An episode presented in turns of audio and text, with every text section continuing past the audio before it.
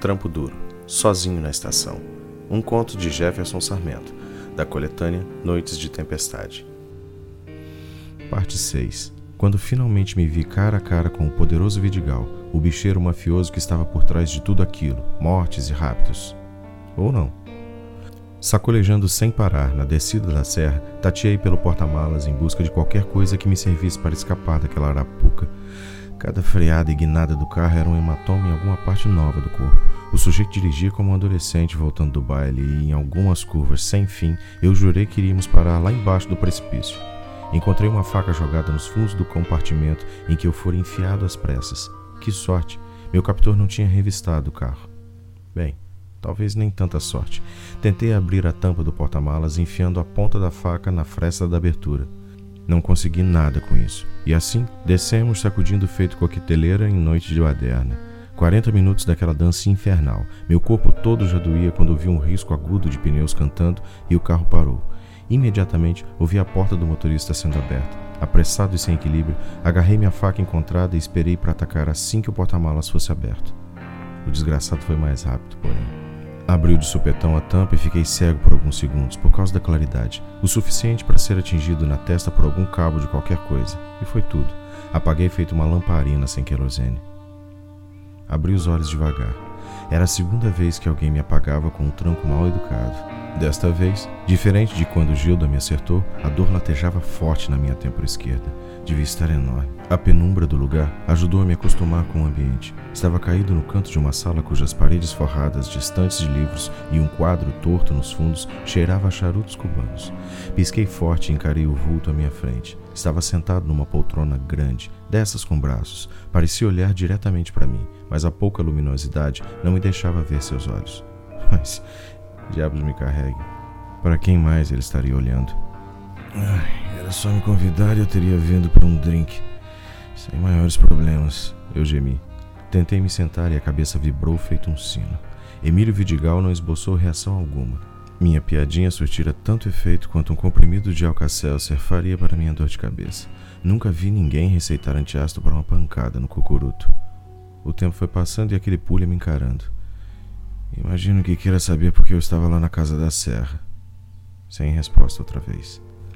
Alguma coisa caiu de sua mão esquerda, pousada no braço da poltrona. Nada muito grande, mas percebi de pronto. E ele lá, o grande Vidigal, impassível. Olha, estou apenas procurando uma amiga e me disseram que você poderia saber onde ela está. Nada.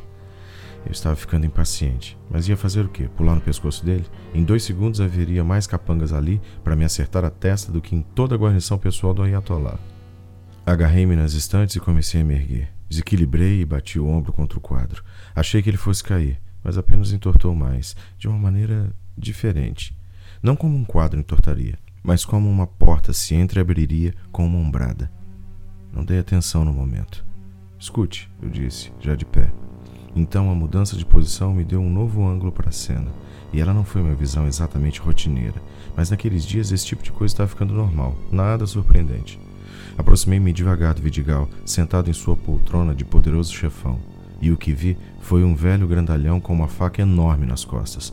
Outra coisa despencou de sua mão. Olhei para ela. Estava ensanguentada. Eram gotas de sangue que lhe escorriam por dentro do paletó e encharcavam o tapete. Não me fode, gemi, esquecido completamente da dor de cabeça. Olhei para os lados. Não havia mais ninguém na sala. Bati os olhos sobre alguns papéis revirados na mesa estavam em completa desordem, como se alguém tivesse procurado por algo. O testamento? Não sei.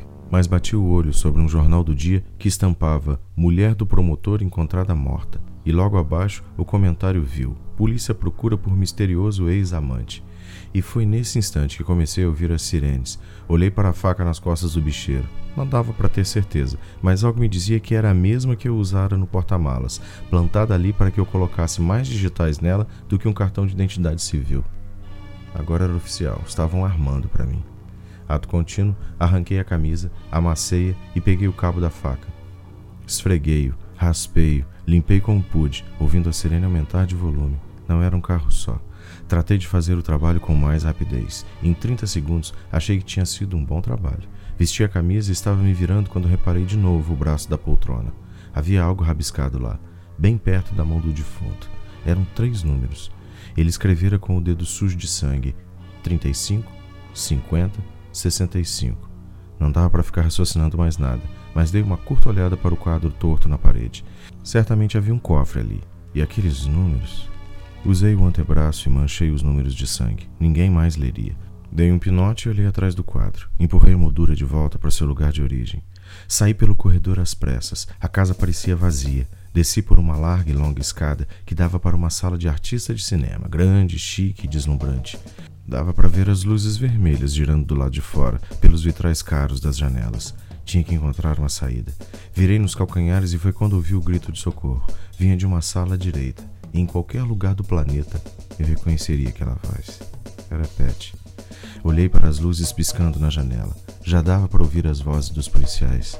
Olhei na direção da outra sala. Eu tinha que salvá-la. É claro que eu poderia apenas ir embora e deixar que fosse encontrada e salva pela polícia, mas. Um idiota apaixonado não raciocina direito, e o que fiz foi correr até onde eu achava que ela estaria. Entrei em outra sala no momento em que o batalhão derrubava a porta principal. Pet estava caída num canto escondido por duas cristaleiras imponentes, amarrada como um novilho para o abate. Ajoelhei-me a seu lado. Havia um hematoma em seu rosto e um corte na testa. Maldito Vidigal, merecer o destino que tivera. Você está bem? murmurei. E ela me olhou com aqueles grandes olhos negros e aflitos que tinha. O mesmo olhar de quando revelou seu amor impossível por mim milhares de dezenas de eras atrás. Um olhar desses é a perdição de um homem.